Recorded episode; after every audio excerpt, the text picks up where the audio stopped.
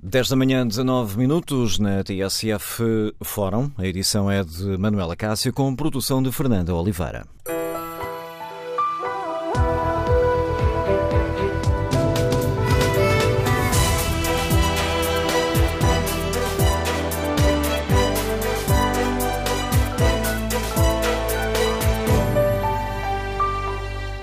Bom dia. No Fórum TSF de hoje, queremos saber se a tragédia de Pedrógão Grande afetou a sua confiança no Estado. Como avalia o pedido do Presidente da República para que se apure tudo, sem limites nem menos? E o Governo? Fez bem uh, em deixar o assunto nos mãos do Parlamento, em vez de abrir uma, uh, uma comissão de inquérito para investigar tudo o que se passou e apurar responsabilidades?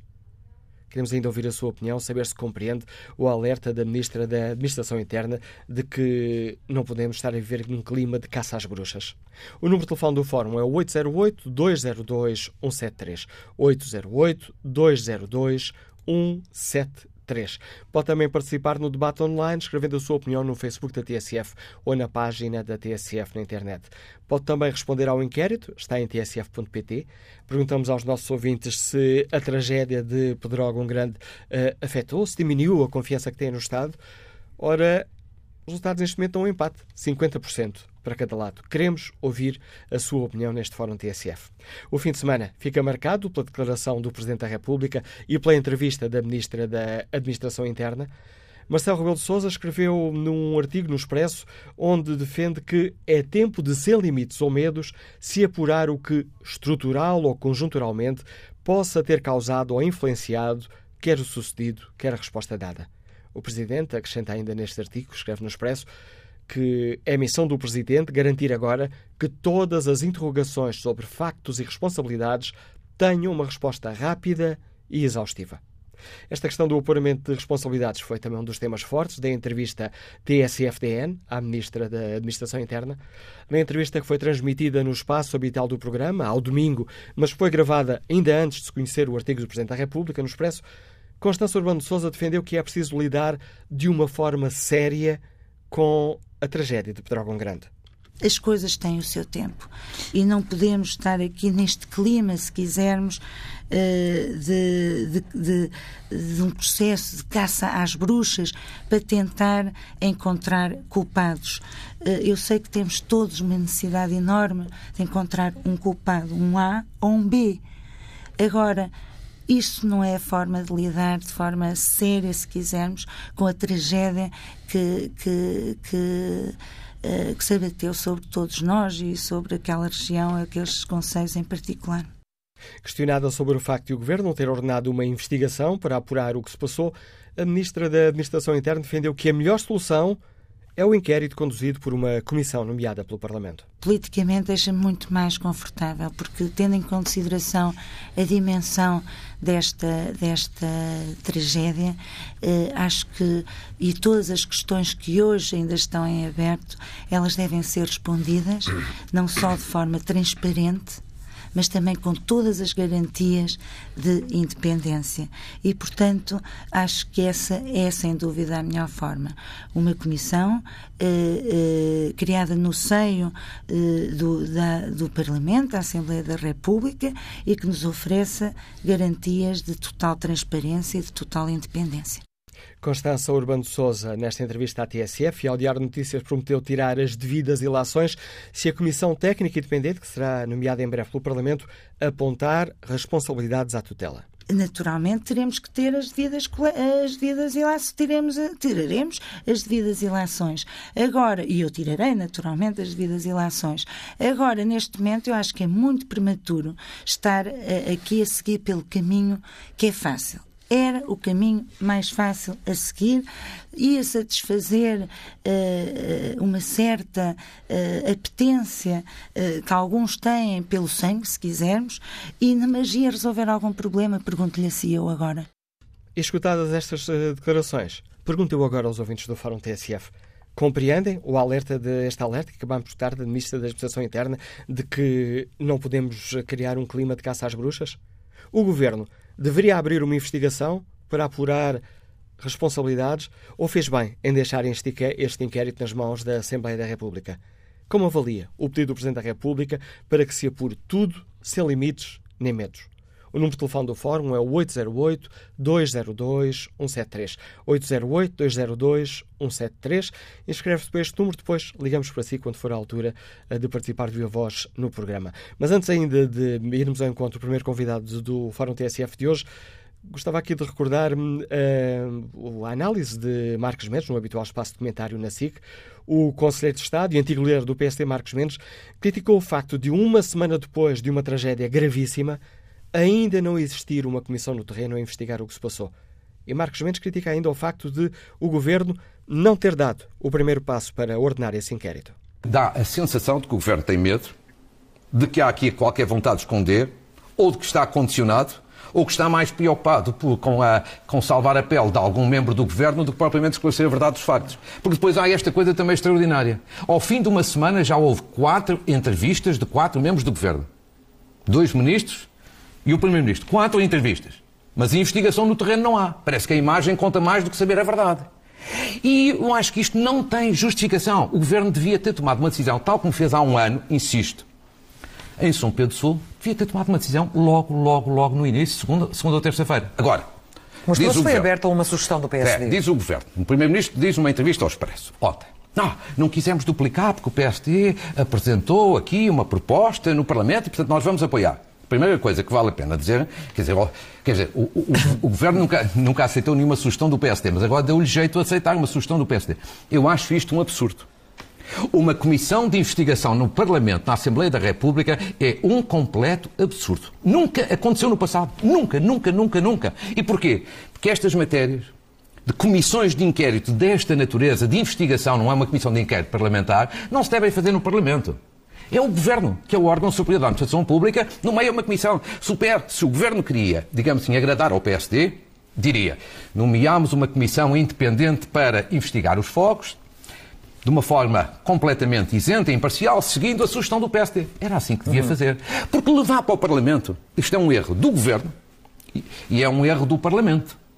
No Parlamento vai dar isto. Neste caso claro. também está a assumir um erro do PSD em termos de estratégia inicial. Não, acho que o PSD foi aqui, foi aqui ingênuo foi aqui ingênuo e, lançou, e na prática lança uma boia de salvação ao Governo, porque o Governo quer esta solução no Parlamento, dá-lhe jeito, porque assim, adia-se o mais possível, porque no Parlamento nada é rápido, tudo é demoradíssimo, é uma eternidade. Segundo, porque no Parlamento tudo é partidarizado. Tudo é partidarizado no Parlamento. É o que dá jeito para não dá grande credibilidade à investigação. Assim ganha tempo para que o assunto vá sendo esquecido. E no final, esclarecimento, que é a única coisa que interessa. Esclarecer o que aconteceu de mal. E haver recomendações, por outro lado, para fazer correções, isso fica tudo em águas de bacalhau. Ora, recordadas também estas uh, declarações de Marcos Mendes, ontem no habitual espaço de comentário na SIC, lançamos uh, o debate no Fórum TSF, queremos ouvir a sua opinião. Iniciamos este debate escutando a opinião do eh, professor Viriato Firmino Marques, professor catedrático da Faculdade de Letras da Universidade de Lisboa. Bom dia, Sr. Professor, bem-vindo ao Fórum TSF. Bom dia, Manuel Cássio. Logo no dia 21, escreveu no Diário de Notícias um artigo de opinião intitulado, a propósito dos incêndios, Um Problema de Segurança Nacional. Professor Viriato Firmino Marques, antes de lhe dirmos ainda esta questão, gostava de perguntar se, confrontados com uma tragédia de, hum, como aquela que tivemos em Pedrógão Grande, 64 mortos, 45 17, ali em poucas, umas centenas de metros, com uma morte horrível. Este pode ser um daqueles factos que, que nos faz olhar para o Estado com, com outros olhos?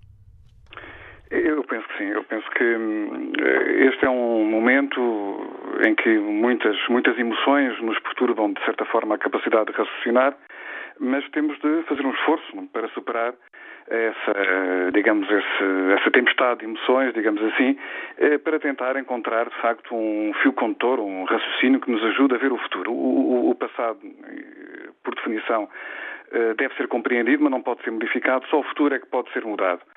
E, e nesse aspecto eu, eu concordo que é preciso que a discussão seja serena, mas deve ser firme. E, e, de facto temos aqui responsabilidades que são responsabilidades que foram sendo acumuladas ao longo do tempo.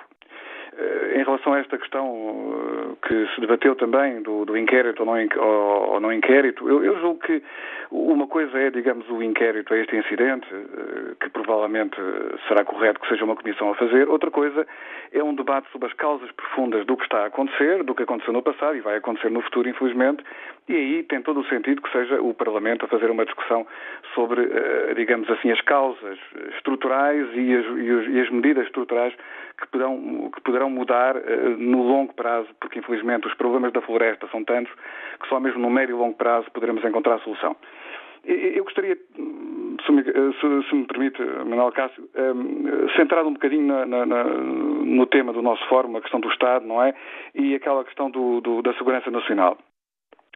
Muito rapidamente, o, o, o problema é este, é que o, os incêndios florestais um, uh, consomem em Portugal eh, áreas de território que são medidas em percentagens, não é? Portanto, isto é, um, de facto, um, uma situação única uh, na Europa. Uh, existem anos em que nós temos, Portugal tem área ardida que é superior à, à, área ardida no resto dos países da Europa. Uh, nós temos áreas ardidas muito superiores a outros países que têm situações semelhantes, como a Espanha, como a Grécia, como o sul de França. Portanto, a países que também têm, digamos assim, as mesmas condições meteorológicas do, do nosso país. Isto é um sinal de alarme. Eh, claro que as coisas tornam-se ainda mais graves quando assistimos, de facto, em Portugal Grande, a uma situação, enfim, eu, eu, não, eu vou poupar, eu vou poupar os aspectos gráficos, não é? Mas 47 pessoas carbonizadas uh, numa estrada uh, fez-me lembrar o que aconteceu na, na Primeira Guerra uh, do Golfo com as tropas iraquianas que estavam a retirar para Bassorá, não é? Que foram pulverizadas. Só que no, no caso português, não foram tapetes de bombas. Foram, eh, vemos eh, nas fotografias aquelas imagens de um coberto vegetal que penetra na estrada, não é? Não há qualquer barreira de proteção, os 10 metros de proteção das estradas não são respeitados e vemos claramente que temos ali uh, eucaliptos e, e, e pinheiros, sobretudo eucaliptos, não é? Portanto, não vamos fechar os olhos a isto, ou seja, o Estado falhou uh, redondamente na proteção do valor fundamental, que é o valor da vida, é o direito fundamental. O direito de propriedade é um direito condicionado. O direito à vida é um direito absoluto, por isso é que nós banimos a pena de morte, não é? Portanto, eh, e aí há uma falha do Estado. Mas o Estado tem vindo, analisando a, política florestal, o Estado tem vindo a sair, a sair do jogo, não é? A sair da política florestal, a sair na vertente da prevenção e a sair na vertente do combate. Muito rapidamente. Na vertente da prevenção, não temos, tanto quanto sei, nenhum outro país da Europa onde a propriedade pública da floresta se meça por 2% da área florestal. Na Alemanha, por exemplo, 55% da floresta é pública. Em Espanha, 30% nós, ao longo do tempo, passamos, fomos deixando, o Estado abandonou as suas responsabilidades nesta área e, neste momento, tem um território de 2% da área florestal, ainda por cima bastante mal gerido, eh, segundo dizem os verdadeiros especialistas nesta matéria. Segundo aspecto, temos vindo a mutilar a capacidade pública de fazer parte, digamos assim, dos olhos e ouvidos para, para a prevenção dos incêndios. O ano passado, a Associação Portuguesa eh, dos Guardas e Vigilantes da Natureza chamava a atenção para o facto de que os efetivos eh, de vigilantes e guardas foram diminuídos nos últimos 15 anos em 50%. Ou seja, temos o, o, anos crónicos, temos, o, temos anos catastróficos, 2003, 2005, e temos a diminuição dos vigilantes e, e, e guardas florestais. Depois, as leis. A atividade do Estado não pode ser apenas uma atividade legislativa, tem que ser uma atividade de implementação, de aplicação. E, e, vemos que os planos não são aplicados, ou quando são aplicados não são, não são avaliados, não são revistos. Pedimos a grandes especialistas para fazerem relatórios e pareceres e estudos e, e propostas que ninguém escuta, que ninguém, que ninguém eh, respeita. Aliás, o exemplo que eu dei há pouco, eh, a legislação existe, eh, no fundo, obrigando a criar barreiras de proteção em relação às estradas e às casas, e isso não é, de facto, respeitado. Depois, também, ainda nesta área da, da, da prevenção, Ainda há pouco tempo, na, na imprensa, o, o, professor Pedro Brinco do Amaral dizia, e muito bem, eh, que no fundo criámos um, um caos em matéria de propriedade fundiária e eh, no fundo temos qualquer coisa como 11,6 milhões de parcelas, não é? Eh, temos 2,8 milhões de, de, portugueses que são proprietários. E, e temos uma situação em que o Estado gasta quase 12 vezes mais por cada hectare de propriedade rústica na prevenção e combate do que recebe do IMI, por exemplo. Não é?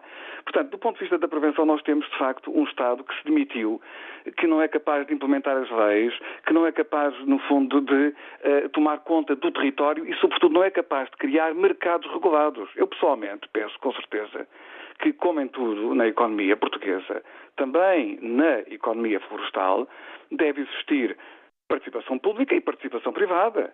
Agora, o Estado demitiu-se não só de ser um ator económico, como de, demitiu-se de ser um verdadeiro regulador, um regulador efetivo.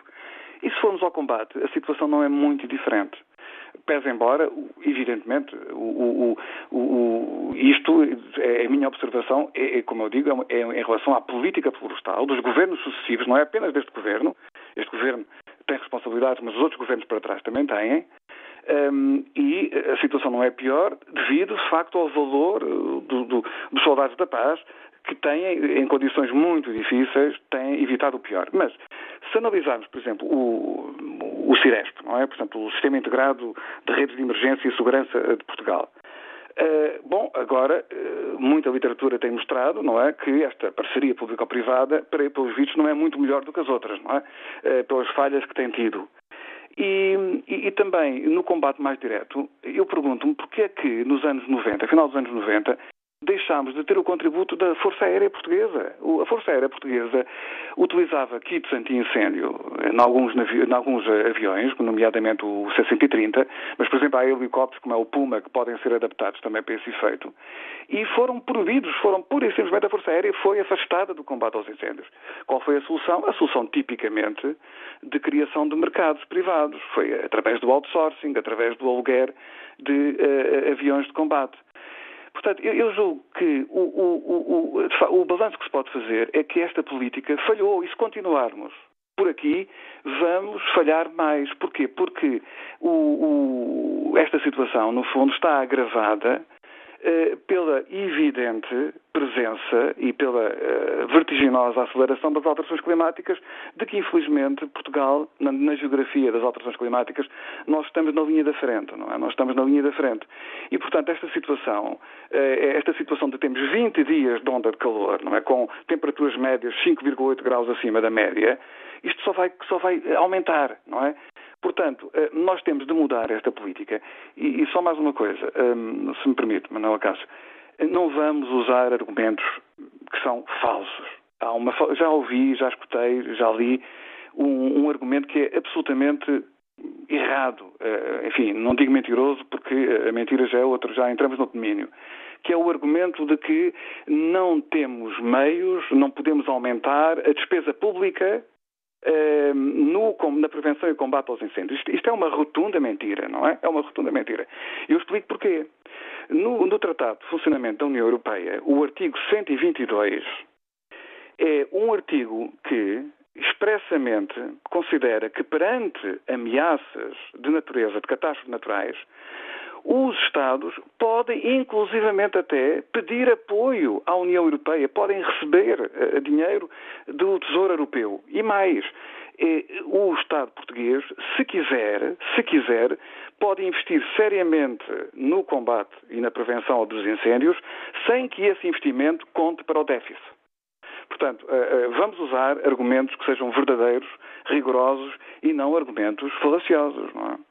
Professor Viriato Ribeiro Marcos, muito obrigado por uh, nos ter desafiado a pensar e a refletir sobre uh, esta questão. Queremos, no Fórum TSF, ouvir a opinião dos nossos ouvintes. Escutámos os argumentos deste professor catedrático da Faculdade de Letras da Universidade de Lisboa. Queremos agora ouvir a sua opinião. Como avalia o pedido de Marcelo Rebelo de Sousa para que se apure agora tudo sem limites nem medos, para que uh, se apure aquilo que se passou, para que as dúvidas tenham uma resposta rápida e exaustiva. E o Governo fez bem em uh, deixar uh, o assunto nas mãos do Parlamento, em vez de tomar a iniciativa de colocar no terreno uma comissão de investigação independente para que possamos perceber o que é que correu mal? E como é que avalia o alerta Ministro da Administração Interna em entrevista à TSF a Diário Notícias, quando nos diz que não podemos andar a viver num clima de caça às bruxas? Que opinião sobre todas estas questões tem Carlos Lopes, consultor dos Liga do Porto? Bom dia. Muito bom dia. Eu gostaria, em primeiro lugar, de deixar os meus pésamos aos familiares das vítimas, uma boa recuperação e rápida recuperação uh, daqueles que ficaram feridos e a minha solidariedade com todos os que estão a combater os incêndios e estão neste processo. Há, sem, na minha opinião, há sem dúvida nenhuma que a iniciativa de inquérito ou pedidos de esclarecimentos cabe ao Governo. Uh, o Sr. Presidente da República que também vem reforçar uh, essa, nesse sentido o objetivo de se fazer esse inquérito.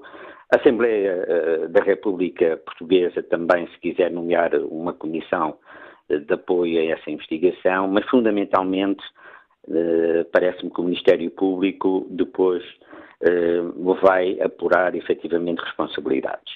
E tem que haver responsabilidades porque provavelmente haverá aqui, após eh, encontrar quem são os responsáveis e os culpados, e estamos a falar exatamente das vítimas mortais, que chocou quer os portugueses, quer a própria comunidade internacional que seguiu atentamente esta tragédia. E eh, os familiares das vítimas têm todo o interesse em saber. Nós ouvimos, passado, creio que um ou dois dias, a GNR reconhecer que, mediante até os depoimentos das pessoas que davam e que conseguiram escapar, que houve indicações para seguir naquela estrada. Uh, o drone que percorreu essa estrada dava uma ideia de que os carros estavam quase todos no mesmo sentido, quase que não havia trânsito em sentido contrário. Hoje ouvimos um, um responsável da Associação do, do, dos Guardas da GNR dizer que alguns se meteram baixa e acredito que haja um peso de consciência, mas sem dúvida alguma, se os bombeiros cumpriram a sua tarefa, mesmo apesar das insuficiências de comunicação, usaram as suas próprias comunicações para cumprir a sua missão, que era apagar os fogos que estavam, e a GNR tem uma viatura, tem dois agentes, podiam percorrer essa estrada ou outras estradas que, no seu perímetro, onde estava localizada essa viatura, por muito poucas que fossem, mas poderiam, antes de recomendar ou sugerir os condutores a irem por aquele troço.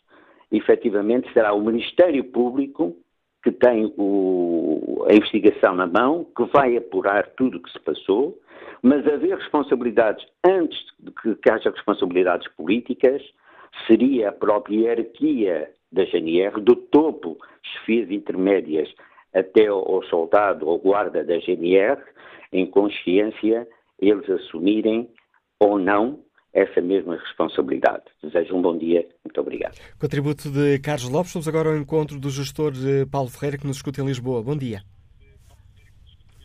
Aliás, Pedro Ferreira, peço desculpa.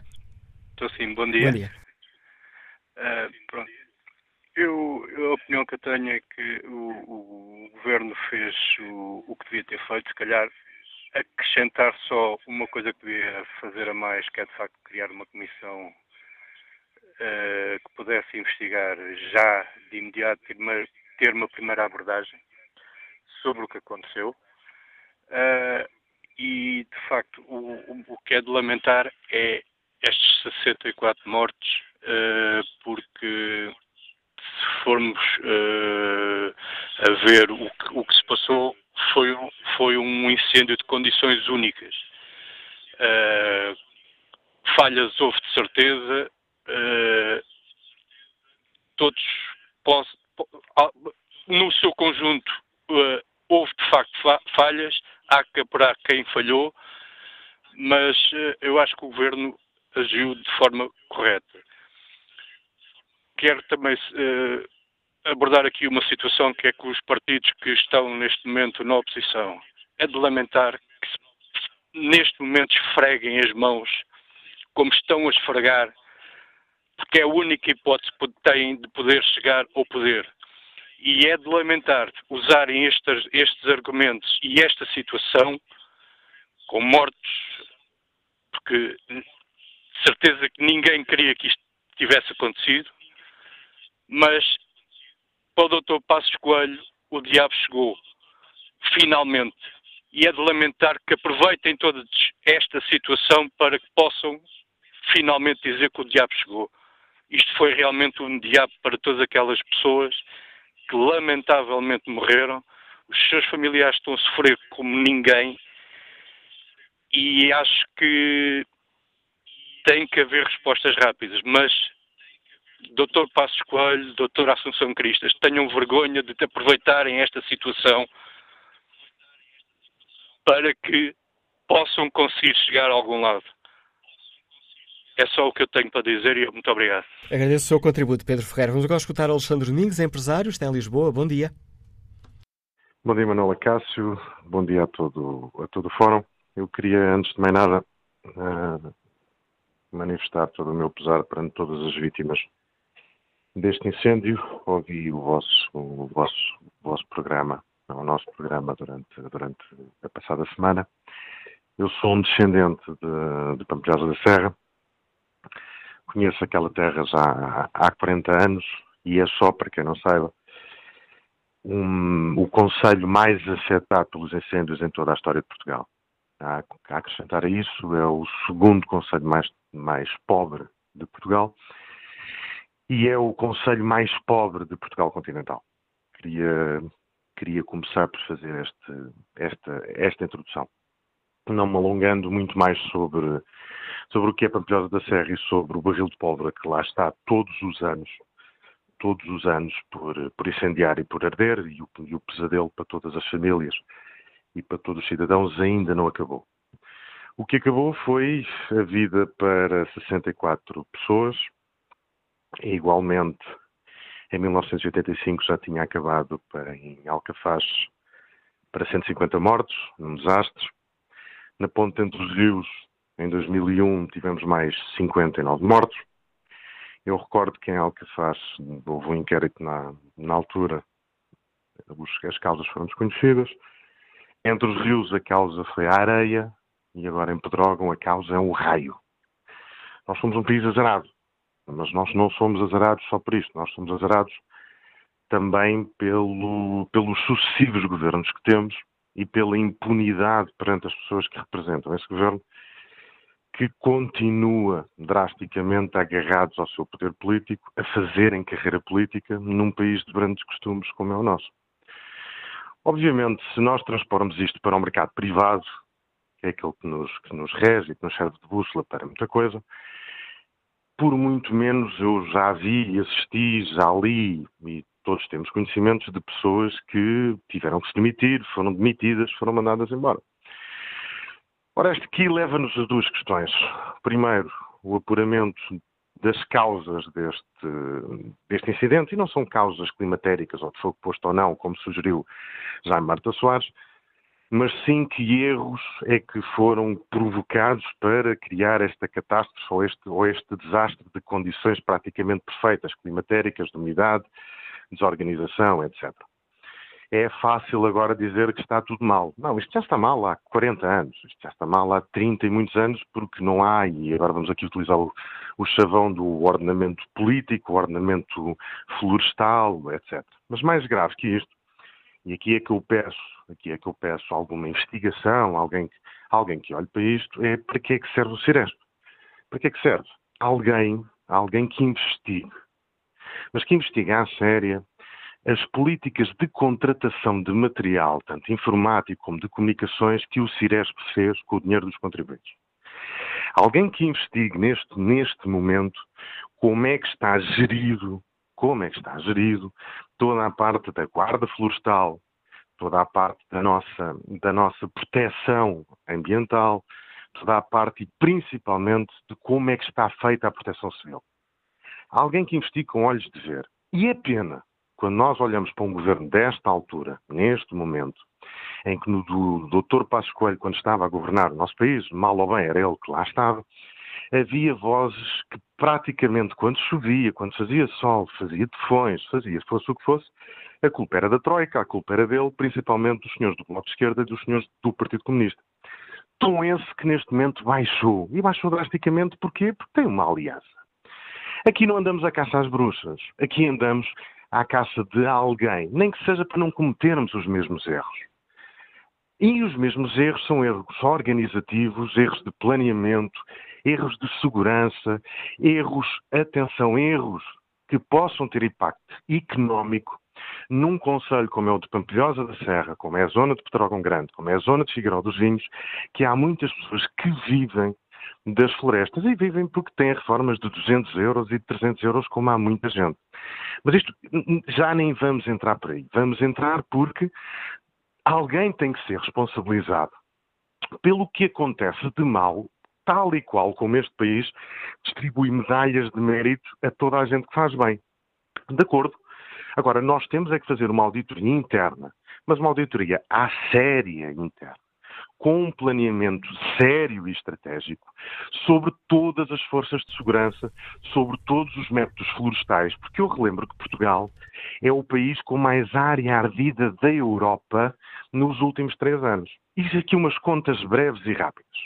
Os incêndios de 2013, que aflostaram também. Pedir uma grande, grande capacidade de síntese, Alexandre. É muito simples, é só aqui umas contas rápidas. Os incêndios de 2013, só em área ardida, contabilizaram 100 milhões de euros de prejuízos para o Estado e contribuintes. 100 milhões de euros não dá para termos uma equipa militar no terreno, com meios combativos, com pessoas organizadas e pessoas profissionais. É só a pergunta que eu deixo no ar. E sim, sou a favor que a Ministra da Administração Interna já devia ter apresentado demissão de imediato. Esse sim é o caminho mais difícil para ela. Não é o mais fácil, é o mais difícil para ela. Obrigado, Alexandre Amigos, pela sua participação no Fórum TSF. Vamos agora à leitura política do Anselmo Crespo, o diretor da TSF, que hoje assina no Diário Notícias um artigo de opinião intitulado A Incompetência Mata. Bom dia, Anselmo. Dizes dia. Eh, aqui a determinada altura, ou melhor, escreves aqui a determinada altura, é preciso abrir uma ferida profunda do país, curá-la, limpá-la bem e deixá-la cicatrizar para conseguirmos resolver este problema. Parece-te que, daquilo que temos visto do debate político, os nossos políticos estão dispostos a esta esta tarefa difícil? Não, não estão claramente nem estes, nem os eh, que antecederam eh, quem está agora no poder, claramente. Essa ferida que é preciso abrir no país é eh, pode ser mexer na propriedade privada, pode ser aumentar impostos ou criar impostos para uh, muitas propriedades que hoje em dia não pagam esses impostos e que estão completamente ao abandono.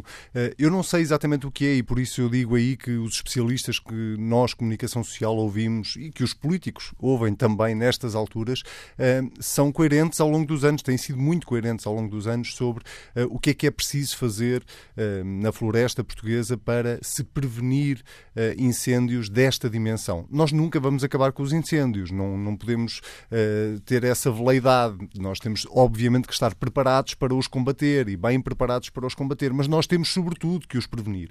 E temos, sobretudo, que criar condições no país para que os incêndios, quando acontecem, não assumam as dimensões e as proporções que uh, o país, ou com que o país se debate todos os anos uh, por altura dos incêndios. E, portanto, essa ferida que é preciso abrir uh, significa que vai ser preciso, provavelmente, lançar um um grande debate público, vai ser, eh, vai, vai custar votos a quem estiver no poder, vai, vai necessitar de algum consenso político eh, e eu não tenho a validade sequer de achar que sei qual é a solução. Eh, por isso é que eu cito esses especialistas que andam há anos a falar na floresta e no reornamento do território. Ora, o que nós temos vindo a, a, a assistir ao longo de, de décadas é que todos os governos, todos, sem exceção, eh, pegam neste assunto um, ehm, e, e, fazem grande spinning com, com estes temas antes da época dos incêndios, depois da época dos incêndios. Uh, vamos só recordar o ano passado que uh, António Costa fez um Conselho de Ministros específico para falar da reforma das florestas. o Governo legislou sobre a reforma das florestas e há agora um pacote legislativo na Assembleia da República que, de repente, depois de terem morrido 64 pessoas, vai ser aprovado no espaço de um mês. Uh, o que diz logo muito sobre a qualidade do debate político e a qualidade daquela legislação. Não é? Uh, uh, no espaço de um mês vamos discutir e aprovar um pacote legislativo, aliás, com a, com a, com a com a pressão até do próprio Presidente da República, como se aquele pacote legislativo fosse resolver os problemas da floresta já para este verão. é literalmente a tirar areia para, para, para, para os olhos das pessoas. E, portanto, essa ferida que é preciso abrir implica necessariamente coragem política, que não houve claramente até agora. E o Governo uh, compreende os argumentos do Governo para não uh, uh, nomear uma comissão de inquérito para investigar o que é que se passou? Compreendo, na medida em que se a Assembleia da República o vai fazer, seria duplicar essa comissão independente, comissão de inquérito, o que lhe quisermos chamar. o meu receio é que conclusões é que essa comissão vai chegar. eu receio neste sentido, porque das duas uma, vamos só dar o benefício da dúvida e uh, assumir que essa comissão terá todas as condições para investigar o que se passou, perceber o que é que correu bem, o que é que correu mal e apresentar conclusões. Uh, se essas conclusões forem apresentadas, ou se se chegar a alguma conclusão, e toda a gente é unânime em dizer tem que se chegar a uma conclusão, seja ela qual for, tem que se chegar a uma conclusão, depois a minha pergunta seguinte é: e o que é que se faz a seguir? É porque nós todos os anos assistimos a comissões, umas são independentes, outras são de inquérito, outras uh, são do próprio Ministério. Uh, houve, depois de São Pedro do Sul, foi criada uma comissão com deputados da Assembleia da República que andaram uh, a correr toda a zona ardida, a falar com os autarcas, a tentar perceber o que é que aconteceu e o que é que mudou. Não mudou rigorosamente nada. Em São Pedro do Sul morreu uma pessoa. Agora morreram 64 pessoas. Eu acho ótimo que se crie uma comissão, mas isso tal como eu escrevo hoje, é o mínimo que se pode fazer. E sendo o mínimo, é muito pouco para, para quem perdeu os familiares neste incêndio de Pedrógão Grande. Proposta desonesta para uma resposta de, de 15 ou 20 segundos. O facto de uh, ser o Parlamento a sede deste debate não coloca ao risco, como ontem alertou Marcos Mendes, de esta ser a melhor forma de não se tirar eleições, porque tudo ficará na guerrilha entre os partidos, se isso for necessário? É o que vai acabar por acontecer, provavelmente é o que vai acabar por acontecer, porque se não, eh, se não vejamos, eh, o, o, tudo isto está ao contrário. A, a, ministra para agir teve que ser o primeiro-ministro a dizer-lhe para agir. Oh, oh, senhora ministra, veja lá o que é que se passou aí com o Ciresp. A sério? E agora, vamos, e agora o Parlamento diz vamos criar aqui uma comissão independente e tal eh, para tentar perceber já, já começou o PCP a, a, criticar, enfim, e o Bloco de Esquerda muito uh, doseadamente, uh, porque afinal de contas são os dois partidos que suportam o governo neste momento. Eu queria ver o que é que teria acontecido se fosse o PSD e o CDS no, no, governo nesta altura, qual era o discurso do PC e do Bloco de Esquerda, mas sim, o que vai acabar por acontecer na Assembleia da República é uma discussão meramente política e inconsequente. Análise do Anselmo Crespo, subdiretor da TSF. Tomaremos o debate com prioridade à opinião dos nossos ouvintes já a seguir às notícias das 11.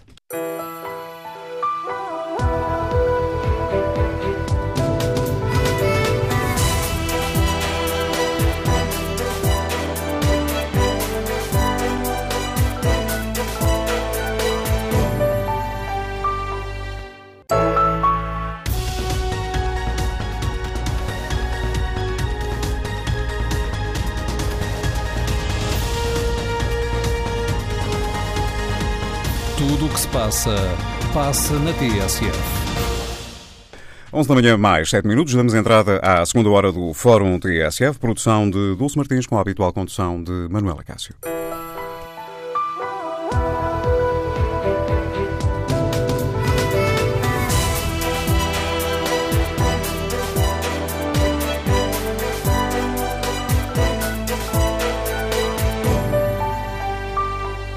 Retomamos o debate no Fórum TSF, onde perguntamos aos nossos ouvintes se o Governo deveria fazer uma investigação uh, para averiguar o que se passou em Pedrógão Grande ou se agiu bem ao deixar o assunto nas mãos da Assembleia da República.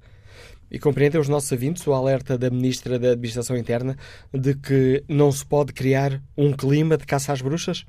Que opinião tem o industrial Manuel da Costa que nos escuta em Lisboa? Bom dia. Bom dia, Manuel da Costa. Parece haver aqui um problema no contacto com este ouvinte. Já retomaremos esta ligação. Vamos ver se hum, temos mais sorte no contacto com o engenheiro José Belmiro, que está em Braga. Bom dia. Estou sim, bom dia. Muito obrigado pela oportunidade que me dão de participar. Olha, tenho estado a acompanhar, portanto, quer na TSF, quer nos outros órgãos de comunicação social, portanto, toda esta polémica. E, e muito, muito pouco hum, haverá para dizer em função a tudo quanto está a ser discutido. Mas hum, eu, em termos de memória, quando recuo no tempo, vejo que nós estamos hum, habituados uh, é mesmo um hábito, porque queremos mesmo esse hábito, é responder uh, com, demi com, com demissões. E depois não temos a responsabilidade civil. Uh, e a responsabilidade criminal, digamos que é quem de direito. E, e, e, tenho muitas dúvidas que apurar as responsabilidades em termos interiorizado este espírito de responsabilidade, uh, nós não vai acontecer a mesma coisa que aconteceu, se toda a gente se lembra, na tragédia de Entre os Rios, não é? Em que resolveu-se o problema com a demissão do ministro eu penso que não se pode ficar por aí, toda a gente sabe que foram levantadas, que foram levantadas, eh, que foram investigados, eh, os problemas foram muito foram detectados os problemas, não foram feitas as peritadas, digamos que não tomamos medidas preventivas para que aquilo não acontecesse. Alguém é responsável. Para o bem e para o mal, o ministro, a ministra, neste caso, na minha opinião, a ministra da Administração Interna, eu acho que no mínimo já deveria ter pedido a sua demissão, porque ela quer eh, a coordenação, por isso é que são ministros, a coordenação cabe a ela e a responsabilidade de tudo o que aconteceu, independentemente de não ser direta, como lhe cabe a coordenação, se a coordenação não foi bem feita, a responsabilidade, pelo menos política, é dela. Acho que isso já deveria ter acontecido. Esta é a minha opinião. E depois não se ficar por aí, porque há uma outra tem que subir de nível de responsabilidade. E nós temos ficado tão e só apenas na responsabilidade civil, na responsabilidade política. Portanto, penso que assim não vamos. Quanto ao resto, todo, toda a outra problemática de estrutura, onde se mantém, eh, de estrutura organizacional do combate aos incêndios, eh, se consultarmos as estatísticas e as compararmos com eh, outros países, nomeadamente Espanha, ehm, França eh, e tantos outros, todo o país, vemos que é assustador o dinheiro que se gasta na prevenção acho que é assustador estabelecermos a comparação do dinheiro que gasta na prevenção em relação ao número de habitantes, inclusivamente em relação à floresta. Para finalizar, há interesses fortes económicos que se sobrepõem a toda a responsabilidade criminal e política neste país. Eu penso que isso é fácil de entender. Muito obrigado e um bom programa. O contributo do engenheiro José Belmiro, que nos liga de Braga. Olha aqui a página da TSF Internet. No inquérito que fazemos, perguntamos aos nossos ouvintes se a tragédia de Pedrógão eh, Branco diminuiu, se afetou a confiança que tem no Estado ou que tinham no Estado. 78% dos ouvintes responde que não. Quanto ao debate online, uh, João Samar escreve se é para haver investigação, que seja a sério. Agora, não nos admiremos se, no meio das respostas, os responsáveis começarem a responder que não sabem, não se lembram. Se são responsáveis para a posição, para a posição e salário que têm, que assumam os atos. Luís Manuel Cunha Santos escreve esta opinião. Tem de haver responsabilização, sem tibiezas, do a quem doer, mas só depois de um escrutínio rigoroso tudo o que se passou, com tudo divulgado e debatido. Depois disto, sem o frémito das emoções do momento, após uma análise ponderada, rigorosa e transparente do que se passou e com recomendações de medidas corretivas, aí sim, de forma serena, tem de ser responsabilizado quem não atuou da forma mais correta. De outro modo, seguindo as emoções do momento, corre-se mesmo o risco de se criar um ambiente de caça às bruxas que não ajude em nada ao debate e ao apuramento do que se passou. Mas agora, a análise política com a ajuda do diretor do Jornal Público, David Inês. Bom dia, David, bem-vindo ao Fórum TSF. Peço uma primeira avaliação à, à posição do Presidente da República, quando nos diz que é preciso investigar tudo, sem limites, nem medos e rapidamente. Uh, bem, uh, Manuel, antes de mais, uh, obrigado pelo convite, sempre um gosto estar contigo. Parece-me mais ou menos claro que quando um presidente se sente na necessidade de dizer que é preciso investigar tudo e sem medos, que o próprio Presidente saberá mais do que aquilo que está a dizer. Eh, eu acho que é uma das questões que se coloca neste momento e que me parecem muito importantes para o que vier a seguir ehm, é perceber até que ponto é que o Presidente da República não devia ter ele próprio, tendo em conta o seu posicionamento na, na, na arena política, eh, um papel mais eh, forte na condução do que vem a seguir. Uh, por exemplo, relativamente uh, às, aos vários inquéritos que se vão multiplicando e que vão aparecendo aqui e ali uh, e que serão determinantes para percebermos exatamente o que se passou. O, o, que temos neste momento é o, o, Parlamento a dar sequência, a iniciar uma investigação independente, uma investigação, aliás, que se deve elogiar uh, pela sua natureza e pela aceitação do governo dessa, dessa mesma independência, um, mas que uh, ainda não conhecemos nos seus termos. Outro ponto também muito importante tem a ver mais com o curto prazo.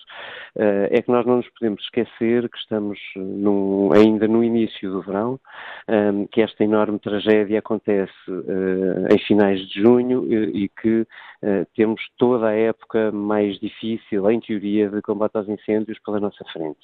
Ora, é evidente que se as autoridades têm conhecimento de eh, de assuntos que não tenham sido que não tenham sido geridos com eficácia durante esta época, durante aquele uh, incêndio in, incrível em, em Pedrógão Grande, um, era muito importante que uh, fossem dadas sequências rápidas para evitar que durante os próximos dois meses um, algum cenário parecido sequer possa repetir-se. E, e eu acho que quem tem mais informação neste momento sobre o assunto, para além evidentemente do governo que coordena os organismos oficiais é o Presidente da República um, e eu acho que uh, se o Presidente está preocupado, eu acho que ele deve ter esse papel também uh, de uh, puxar, se quiseres, puxar por uma reação mais rápida que nos deixa todos um pouco mais descansados.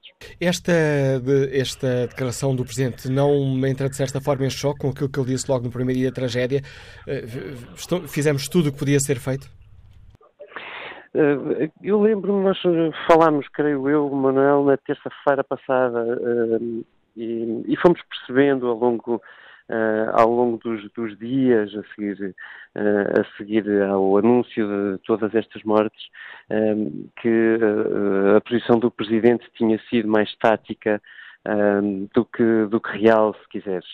ou seja, o próprio Presidente foi dando vários sinais de que sobretudo naquele dia, ir uh, tranquilizar e dar alguma voz de comando operacional uh, às pessoas que estavam no terreno uh, e que pareciam ou aparentavam não estar em plena coordenação, para depois, no momento seguinte, começar a dar sinal de que aquela sua posição inicial não significava um apagamento de um debate significava apenas que era preciso dar alguma paz, digamos assim, ao combate mais imediato para evitar que a tragédia fosse ainda maior.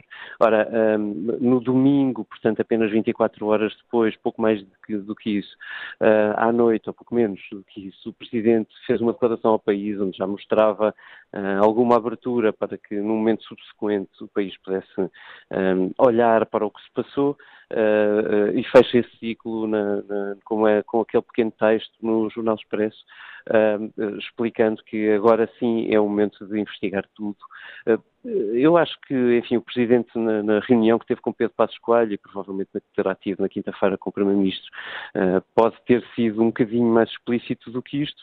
Uh, eu, por exemplo, não percebo uh, quando o Presidente diz que, que é preciso que os partidos se entendam rapidamente sobre, as, sobre o como dar e a legislação no floresta, se ele só está a falar daquilo que já está no, preso no Parlamento há uns meses, ou se está a falar de outras coisas mais imediatas também. mas, mas, enfim, creio que pelo menos os principais agentes políticos eh, saberão exatamente qual é a intenção do Presidente da República. Para nós, ainda não é totalmente conhecida, digamos assim. E compreendes as justificações eh, do Governo para não ter tomado iniciativa e nomeado uma comissão de inquérito que ajude a esclarecer o que houver a esclarecer?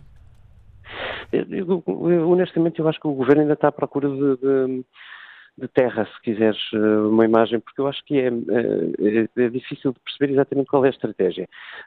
Eu acho que, por exemplo, se percebermos que o Primeiro-Ministro na segunda-feira pede ao longo do dia, durante a noite, respostas urgentes a três organismos do Estado sobre o que se passou entre as situações, entre as perspectivas diferentes, não é? Estamos a falar da GNR, de respostas relativamente ao CIDESP, portanto, GNR sobre a, sobre a estrada nacional, onde a maior, maior parte das pessoas, a Proteção Civil sobre o CIDESP, e ao IPMA sobre as condições meteorológicas. Eu, olhando para as respostas que chegaram até sexta-feira, por exemplo, não fiquei uh, minimamente esclarecido com, com, com, as respostas que lhe chegaram. Um, sei, pela, sabemos pela Ministra da Administração Interna uh, que também ao CIDESP foram pedidas uma série de, de, de informações, uh, que há mais uma investigação dentro da GNR que está a ser feita. portanto, há uma série, há uma multiplicidade de pequenos, pequenos inquéritos a decorrer mas sempre parciais. Ora, eu tenho dúvidas que respostas parciais possam uh, ser muito esclarecedoras, porque uh, verdadeiramente um combate a um incêndio só pode ser feito na coordenação dos vários planos. E eu acho que pode ser precisamente na coordenação que, que, que, pode estar um problema, ou pelo menos tem que estar uma resposta que nos descansará ou não, não é? e se não nos descansar, que precisa de uma resposta. Uh, e, e, portanto, eu vi ainda poucas perguntas, por exemplo, sobre a proteção civil, e há muitas dúvidas no ar uh, algumas das quais lançadas também pelo Jornal Expresso no sábado. Uh, portanto, eu ainda não percebi muito Estás a referir à é reorganização, do, à reorganização da, da Proteção Civil que foi iniciada em janeiro.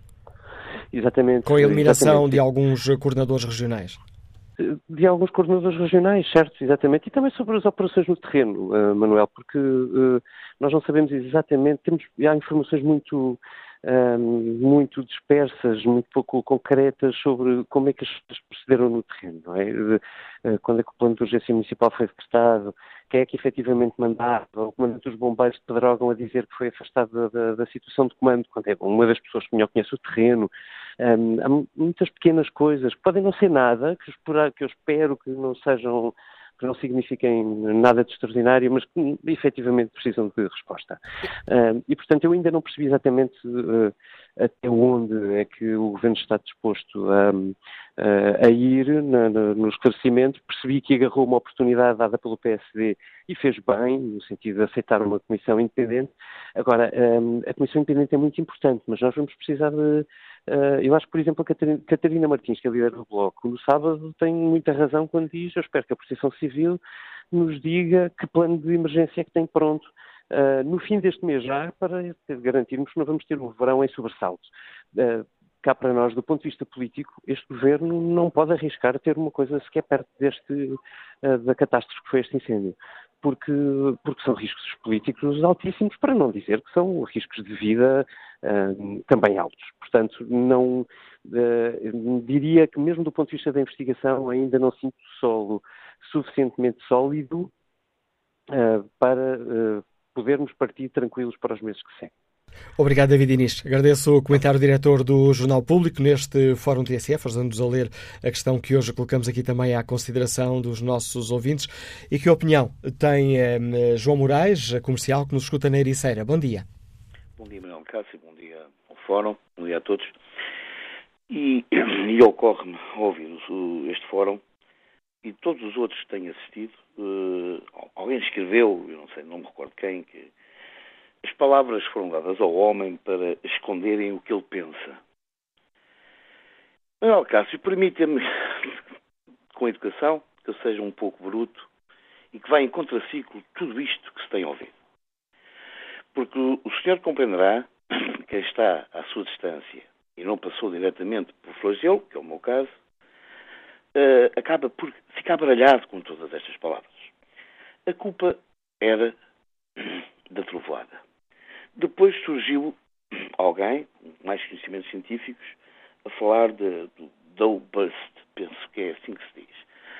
Uh, depois é o governo, depois é os bombeiros, depois é a proteção civil. E vamos para aí afora, que já nos envergonha a todos. Convenhamos, Manuel Cássio, que isto já é vergonhoso. Ora bem, uh, isso é vergonhoso e morreram 64 pessoas, obviamente não pode passar para a cabeça de um qualquer cidadão que a coisa fica assim. Não pode. 64 vidas. E agora vamos começar a visualizá-las nos jornais, as fotografias. Crianças, não pode ficar impune. Eu, por acaso, já se falou aqui no Fórum de Alcafaz. Eu era militar em Cedrei e estive lá. Ouça, foi a tragédia que ainda hoje me falta a voz quando começa a falar daquilo. Estive lá, era militar, fui chamado para lá. Foi uma desgraça completa, mas não sei, as consequências já não me recordo. Agora, sobre esta matéria, por favor, vamos a medidas que têm que ser. Olha, é limpar tudo. Manuel Cássio, é, não é o governo, é a Assembleia toda, tudo rua, andar. Vamos à Proteção Civil. O, qual é o resultado? É bola, zero. Sai. O, a Associação de Bombeiros, ouça, já estou farto, cansado de ouvir. Sai fora. Porquê? Porque o problema deste país, o problema de Portugal, é exatamente este. É os atricos que há, as confusões que há entre um comando num quartel de bombeiros e a presidência, a direção de um quartel de bombeiros.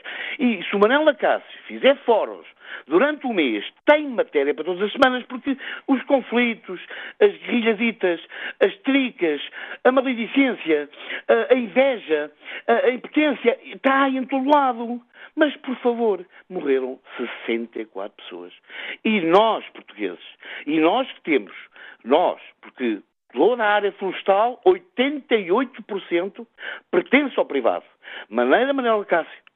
Ainda não vi isto. E como disse que ia contra ciclo, eu sinto-me tão culpado do drama de Pedrógão como a Ministra da Administração Interna. Eu, como português, 56 anos, sinto-me culpado. E das duas, três, ou desperto por um espírito de cidadania que venha ao encontro da defesa dos meus filhos e dos meus netos, ou então também sou um obocó que ando por aqui como os outros. Bom dia ao Fórum e, por favor, isto já chega.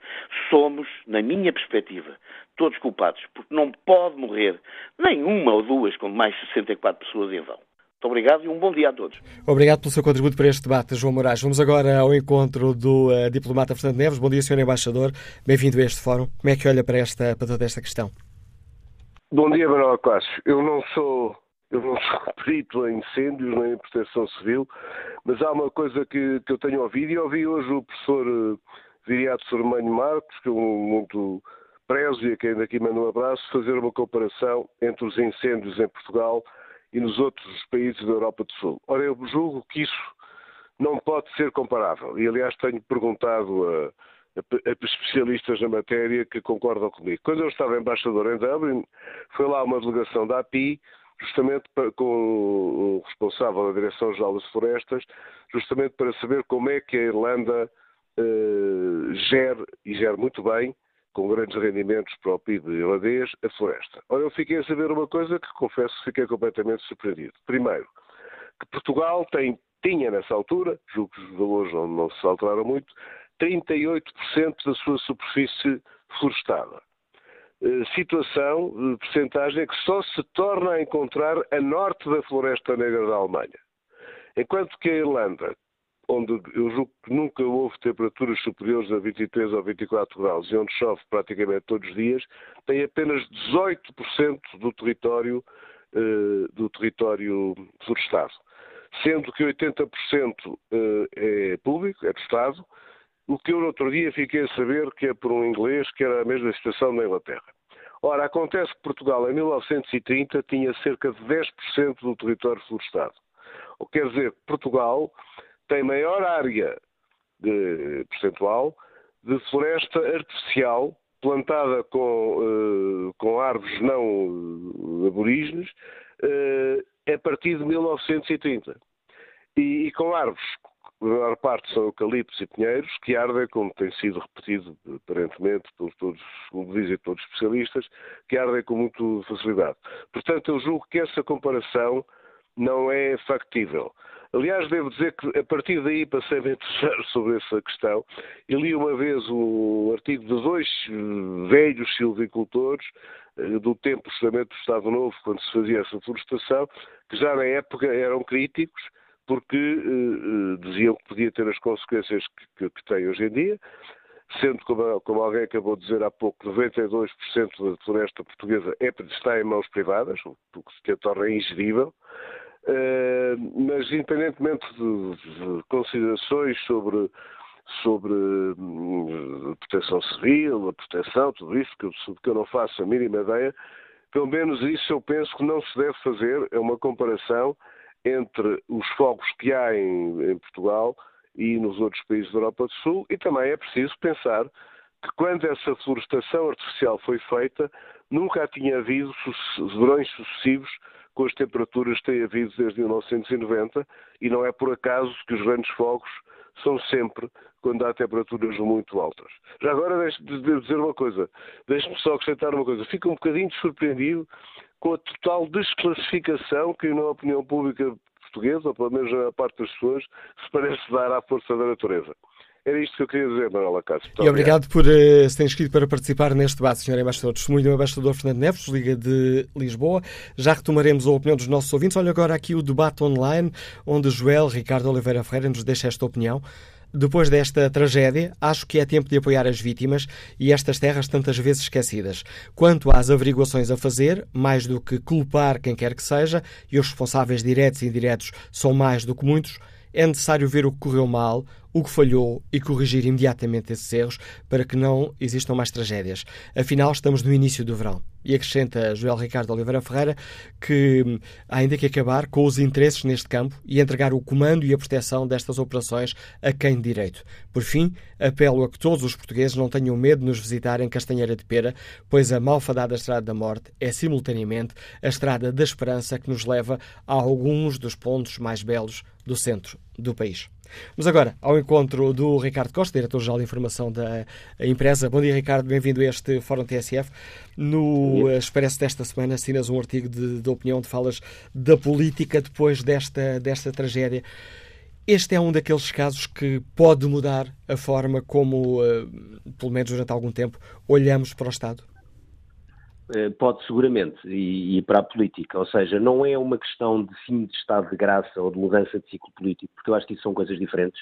Aliás, este governo é um governo que, quando nasceu, não teve um estado de graça, ao contrário de muitos outros, porque nasceu em circunstâncias de, uh, pouco habituais, ou seja, nasceu na sequência de uma não vitória uh, nas eleições e, portanto, de, uma, de, um, de um, processo uh, político através do Parlamento para o qual que nunca tinha acontecido, a Constituição previa, mas nunca tinha acontecido, e também não me parece que seja uma, uma mudança de ciclo político, no sentido em que o ciclo político só muda se as intenções de voto mudarem estruturalmente e não parece, pelo menos neste momento, é muito precoce alguém poder achar que, alguma dessas, que estamos perante alguma dessas de, dessas duas circunstâncias. Agora, há uma questão que me parece relativamente eh, evidente e que eu acho que o Governo não percebeu logo na, nas primeiras horas, começou a perceber a partir de segunda-feira à noite, terça, sobretudo os ministros mais experientes, porque alguns deles já viveram eh, situações eh, muito complexas ligadas com fogos florestais, não tão graves como esta, como é óbvio, eh, não com o grau de devastação e, sobretudo, o número de, de, mortes que existiram, mas alguns viveram isto, nomeadamente no ano de 2005, outros governantes ligados ao PSD e ao CDS viveram no verão de 2003, uh, eh, dois verões absolutamente dramáticos do ponto de vista da devastação florestal, e começaram a perceber aquilo que é uma coisa relativamente normal numa democracia, que é a exigência das pessoas perante o Estado. Uh, e há aqui uma coisa que é óbvia, que é, é preciso avaliar se o Estado falhou ou não, é óbvio que falhou de alguma forma, a questão é se falhou de alguma forma grave e se aquilo que falhou podia ou não uh, ter sido uh, evitado, se os resultados podiam ou não ter sido diferentes. Uh, e eu acho que aí houve um erro claro de comunicação nas primeiras, comunicação política, nas primeiras 48, 56 horas, que foi o de não o de, o de, começar a dizer que tudo tinha sido feito, quando obviamente não foi feito tudo. Nós não sabemos se o que não foi feito teria evitado uh, uh, o número de mortes ou não. não. Ninguém sabe isso. É verdade que estamos perante situações meteorológicas absolutamente extremas, mas o que, não, o que ninguém sabe até hoje, já passou uma semana, é normal que isto demore algum tempo a ser, a ser eh, apurado, é que aquilo que devia ter sido lançado imediatamente era a questão de uma comissão técnica que pudesse fazer a avaliação e a destrinça entre aquilo que podia ou não ter sido evitado e aquilo que decorreu das evidentes, e neste momento a gente sabe que houve falhas técnicas e das mais prováveis falhas uh, de coordenação uh, nos vários uh, níveis de, de, comando. E desculpe interromper, Ricardo, e deveria ter sido o Governo a dar esse passo? Bem, tem que ser o Governo a centralizar isso. Isso não há mais ninguém para centralizar uma coisa dessas. Como é óbvio, isso é uma coisa que decorre do Governo totalmente.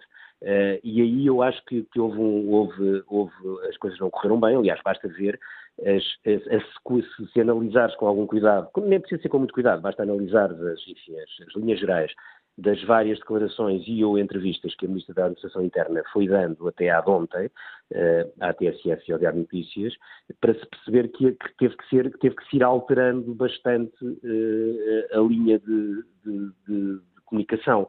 E, e, e, a expressão de ontem, eh, que depois foi naturalmente eh, aproveitada pela, pela oposição da questão da caça às bruxas, é uma expressão absolutamente infeliz, porque é absolutamente normal numa democracia que haja uma necessidade de apuramento de factos. Ora, isso não é uma caça às bruxas. Uma caça às bruxas é uma coisa completamente diferente. Em democracia não há caças, caças às bruxas. E em democracia há dois níveis, eh, se quisermos, esta, eh, eh, a exigência e a responsabilização e a necessidade de informação vai nos dois sentidos. Ou seja, as pessoas precisam de informação e o governo tem que dar essa informação. E aqui a questão é uma informação técnica. Ninguém precisa, neste momento, de, de, de informação política. Essa, essa, discussão política pode e deve ser feita no Parlamento. Agora, e, e, é natural que existe, faz parte da democracia e aconteceu, se nós recuarmos a outros verões em que houve situações de fogos muito complexos, não tão grave como este, como é óbvio, eh, sempre houve alguma discussão política. Agora, há uma outra questão que é a nível técnico, que eu acho que é o que, eu não falo em nome de, em nome dos portugueses, como é óbvio, mas eu acho que é o que deixará a maior parte das pessoas perplexas e, as pessoas com alguma ansiedade natural é perceberem exatamente o que é que aconteceu do ponto de vista técnico e do ponto de vista de comando, do ponto de vista operacional e do ponto de vista climatérico também, para percebermos tudo o que é, o que, é que poderia ter sido evitado ou não e se o correu mal, uh, porque já sabe que houve coisas correram mal, interferiu ou não no combate, nomeadamente uh, ao não ter conseguido impedir uh, o número brutal de, de, de, mortes e de feridos que, que, que existiram. As informações que o Expresso nos deu... é absolutamente fundamental. Desculpe, Ricardo, as informações, diversas informações que o Expresso nos deu esta semana levantam muitas dúvidas levantam dúvidas e, mais do que levantarem, consolidaram uh, muitas das dúvidas que foram existindo ao longo da semana e apareceram uma série de novas dúvidas. E a questão, e é esse, e é esse tipo de dúvidas que, obviamente, que o Governo percebeu desde o princípio que algumas delas existiam, que devia ter imediatamente dito vamos fazer uma análise, uma avaliação técnica, ou uma comissão, o que quisermos, uh, que no prazo X uh, dará as respostas todas.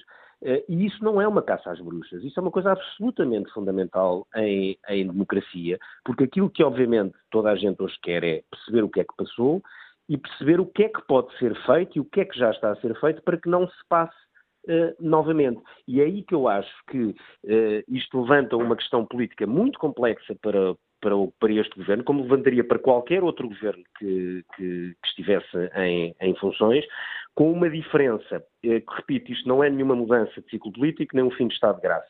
Agora, é a primeira crise eh, que o governo, eh, primeira grande crise que este governo tem, sem ser naquilo que tem sido a sua grande frente de trabalho e também de vitória, que é a frente económica e orçamental e de gestão do, do, déficit e que é muito numa linha ligada a Bruxelas, se quisermos, uh, que era uma linha onde basicamente, se quisermos, grande parte do seu esforço político foi concentrado uh, nessa linha e, era um, e, é uma linha que, deu, que, correu muito bem ao governo, isso é absolutamente indiscutível, uh, porque conseguiu atingir os resultados mesmo perante os mais céticos e conseguiu, uh, enfim, tudo o que queria e até sempre com recordes sucessivos, mas se quisermos essa linha era uma linha quase de autossuficiência política, ou seja, era uma linha que com todo o mérito que o governo teve em consegui-la e entrilhá-la, à medida que ia batendo os sucessivos resultados, isso autoalimentava a sua agenda política e a sua satisfação política,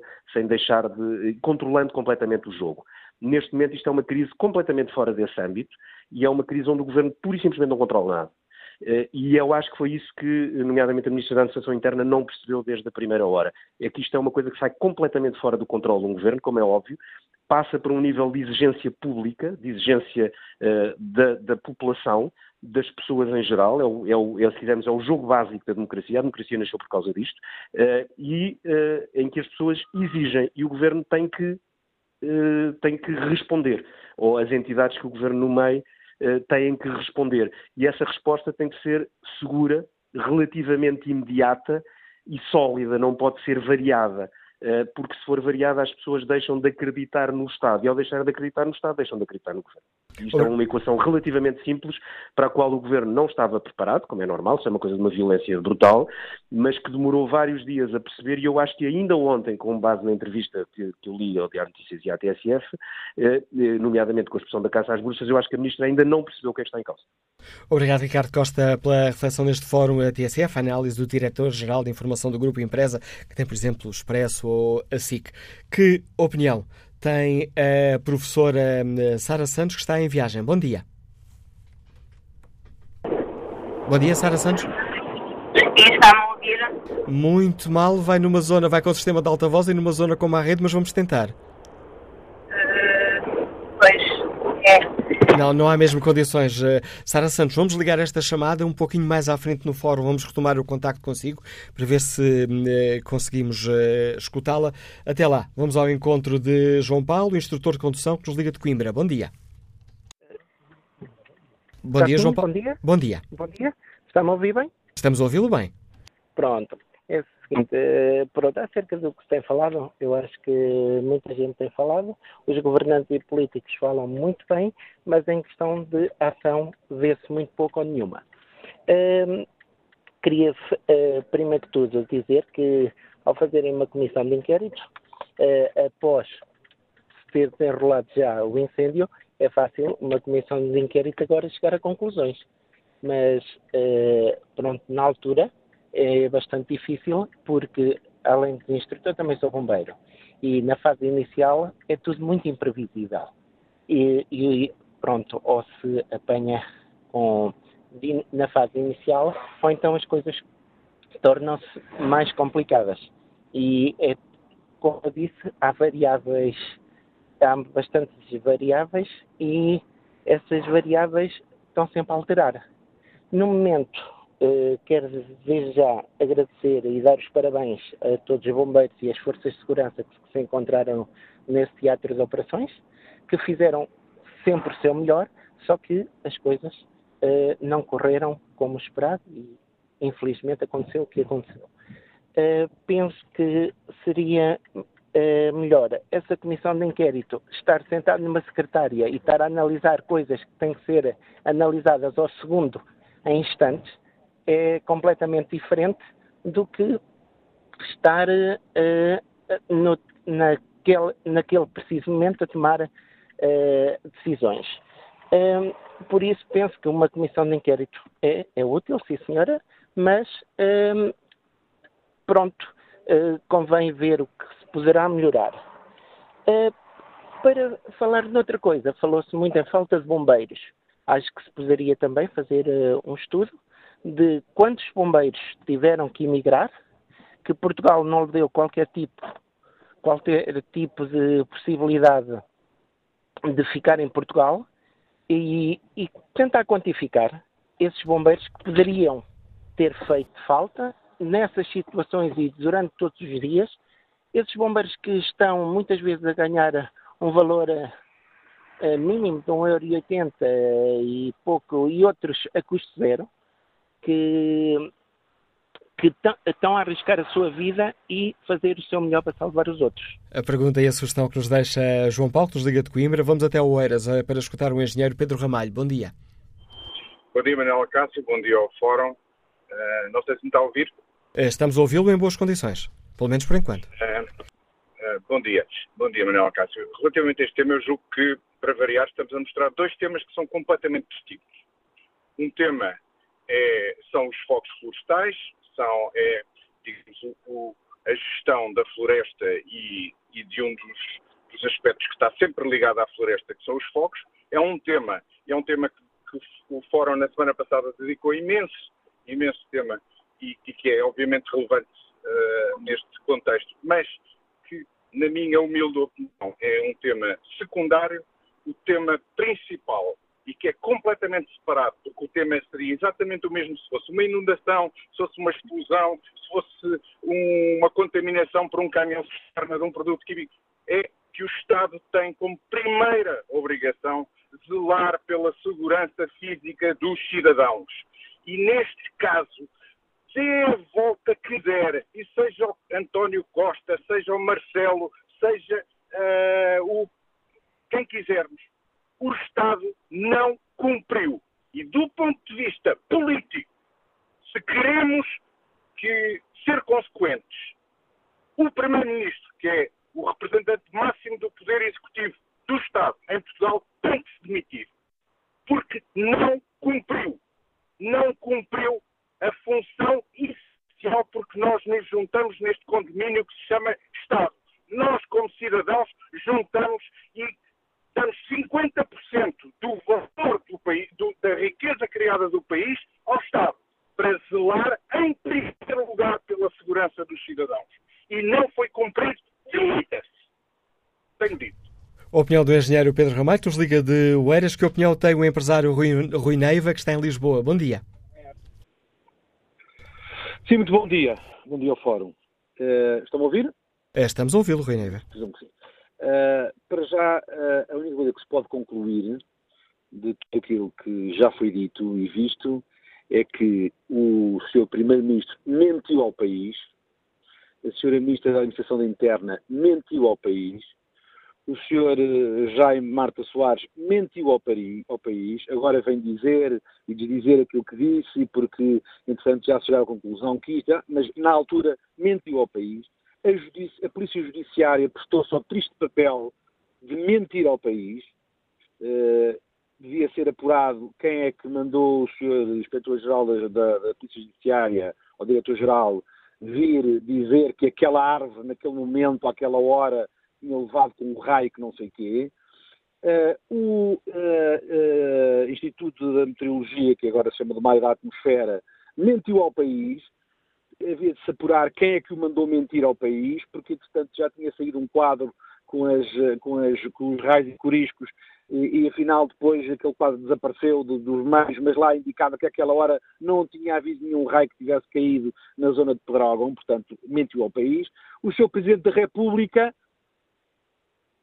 foi levado a mentir, mentiu também, é uma coisa que é preciso apurar-se, e, portanto, estamos perante um conluio de vários mentirosos para tapar o sol com a peneira e fazer crer aos portugueses que as coisas não foram como foram.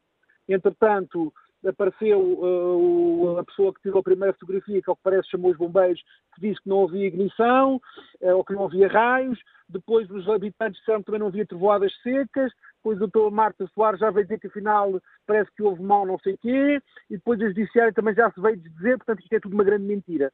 E a verdade, já ouvi aqui alguns uh, ouvintes dizer, e com muita razão, é que se isso tem sido noutro governo, com outro primeiro-ministro, já tinha caído o Carme Trindade, especialmente da ala esquerda que suporta o governo, sobre o que estava a passar. E nós vemos a, a doutora Catarina Martins muito caladinha, o doutor Sr. Jerónimo de Sousa, o doutor Jerónimo de Sousa muito caladinho, o, o, os verdes muito caladinhos, toda a gente muito caladinha, tudo muito manso, e o PS a assobiar, a ver se consegue passar dos pingos da chuva. Não vai conseguir passar.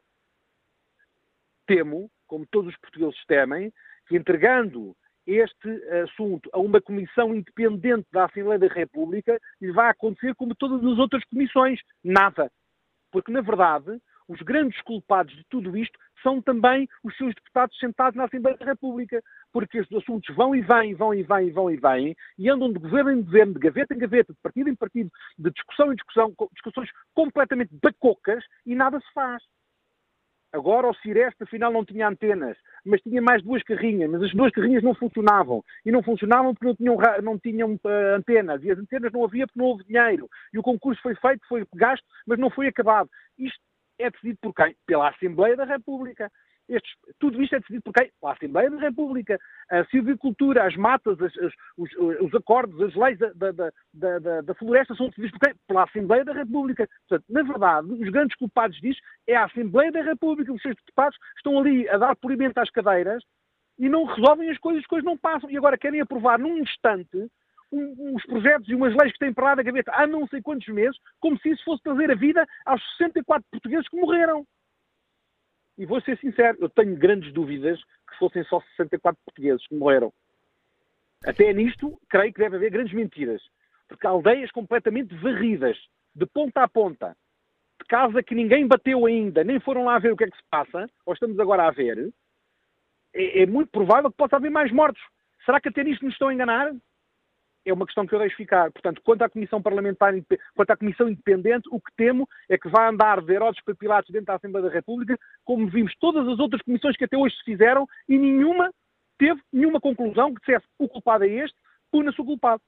Pois se os culpados em Portugal, mesmo quando são condenados a, a penas de prisão, não são presos, não é? Temos aí vários no mercado à espera de mais um e outro e outro e outro uh, uh, parecer jurídico. Portanto, o que, tenho, o que lamento e tenho pena é que todo o governo tenha mentido ao, ao país, o seu Ministro da Agricultura é um aldrabão de primeira e ninguém se demite. Já estamos a ultrapassar aquela linha de, entre a livre expressão e a ofensa, Rui Neiva. É. Não, não, não, não, mas não será uma ofensa. Basta qualquer português pode ter hoje acesso, felizmente, através da, da, dos meios ao dispor de qualquer um, de, para chegar à conclusão que aquilo que o Sr. Ministro da Agricultura disse não é verdade. Basta fazer uma pequena. Ouça, qualquer pessoa que faça uma pequena busca na internet sobre aquilo que os senhores ministros que hoje são, não podemos deixar de nos lembrar que este senhor ministro já foi ministro da Agricultura, é um técnico superior do Ministério da Agricultura, que a senhora Ministra da Administração Interna foi secretário de Estado da Administração Interna do Dr. Uh, António Costa, que ele próprio já foi Ministro da Administração Interna, e por aí fora, uma pequena busca muito rápida e muito simples na internet dá perfeitamente para perceber onde é que estão as mentiras. Todos os portugueses querem continuar a ser eh, enganados e a assumir as mentiras que lhes dão. Pronto, é, é uma tristeza, mas a pena é essa. Eu agradeço o seu contributo, Reneva. Peço desculpa por interromper já nesta fase final do fórum. Reparei agora e estava distraído com o andamento do fórum, que restam-nos dois minutos de, de, programa. Temos ainda a linha dois ouvintes, vamos tentar escutar, pelo menos, o empresário Alberto Tavares, que está em Santarém. Bom dia. Uh, Doutor Manuel Acácio, bom dia. Olha, eu queria dar só um ponto tra transversal, mas uh, não, não, não, de, não deixa de ter interesse referir o senhor professor universitário que falou inicialmente, que eu, que eu não me recordo o nome. É o professor Viriato Firmanho Marques. Pronto, eu já tinha ligado e estava a ouvir o senhor e depois disse assim, é pá, o, senhor vai, pronto, está a dizer aquilo que eu ia dizer. Mas é, é, é interessante referir este ponto. Nunca ouvi falar na Força Aérea, até hoje esse senhor falar, era isso que eu ia dizer. Mas vou dizer, mas vou, vou, vou frisar. Uh, havia os, temos umas tripulações cobiçadas dos Hércules 630 pelas linhas aéreas estrangeiras e a nossa TAP até eram aliciados há muitos anos a ir para as companhias aéreas, pronto, porque a Força Aérea é, qualifica-os apetecivelmente. Existia isso tudo, como o senhor sabe, há gravações de concursos da nossa Força Aérea, dessas tripulações a ganhar concursos na América, são pilotos fantásticos, são os melhores pilotos do mundo. Estão os tais tanques da retardante a apodrecer ali no Montijo. Se pesquisar uma peça há muitos anos no telejornal, alguém técnico dizia isso. Portanto, para não estarmos a repetir, há efetivamente um interesse instalado e a Força Aérea, se estivesse aqui a trabalhar com, com, essas tripulações espetaculares e com os C-130, isto tal, porque, pronto, eu, eu não, não ponho em causa os pilotos fantásticos, os Canadéria e aquela gente toda, mas há muita coisa transversal na, na na, na parte aérea, helicópteros bonitos que estão parados nas corporações de bombeiros que não servem para nada.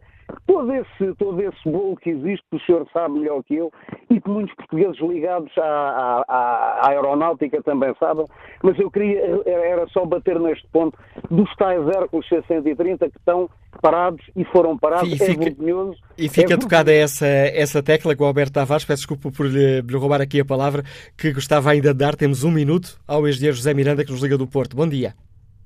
Olá, bom dia. Uh, bom dia ao Fórum, bom dia Manuel Cássio. Um, eu vou ser sintético. Eu subscrevo, houve um ouvinte, Pedro Moraes, salvo erro, que, que falou para, para, para, para, o Fórum uh, de uma forma efusiva, embora eu acho que não concordo da forma, mas o conteúdo é subscrevo em, em todo. Ou seja, a, a culpa não pode, não pode morrer solteira. As pessoas que são incompetentes, no, no, privado, quando são incompetentes, são corridas, no Estado deverão ser, deve ser a mesma coisa, deve ser aplicada a mesma, a, a mesma situação. Uh, a seguinte coisa é esta, eu tenho 54, 55 anos, nasci uh, uh, a ouvir durante o inverno as cheias no Ribatejo e depois no verão eram os incêndios. Uh, o Ribatejo foi organizado, mas os incêndios continuam.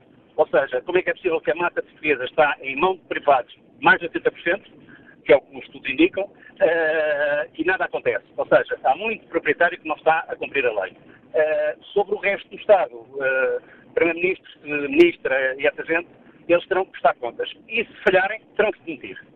terão que se demitir e terão que assumir as responsabilidades. Porque lembro quando o Jorge Coelho, que tinha o processo na gaveta da Ponte dos Rios, teve a obrigação de ir embora. Portanto, esta é a referência é mais ou menos aquilo que eu quero dizer. Havia muita coisa para falar, mas enfim. E agradeço a eh, sua é capacidade de síntese, José Miranda. Chegamos aqui ao fim deste Fórum TSF. Quanto ao inquérito que está na página da TSF na internet, perguntamos aos uh, nossos ouvintes, um, ehm, perguntamos aos uh, nossos ouvintes se uh, esta tragédia de Entre os Rios afeta a forma como olham para o Estado. 73% dos ouvintes respondeu que não.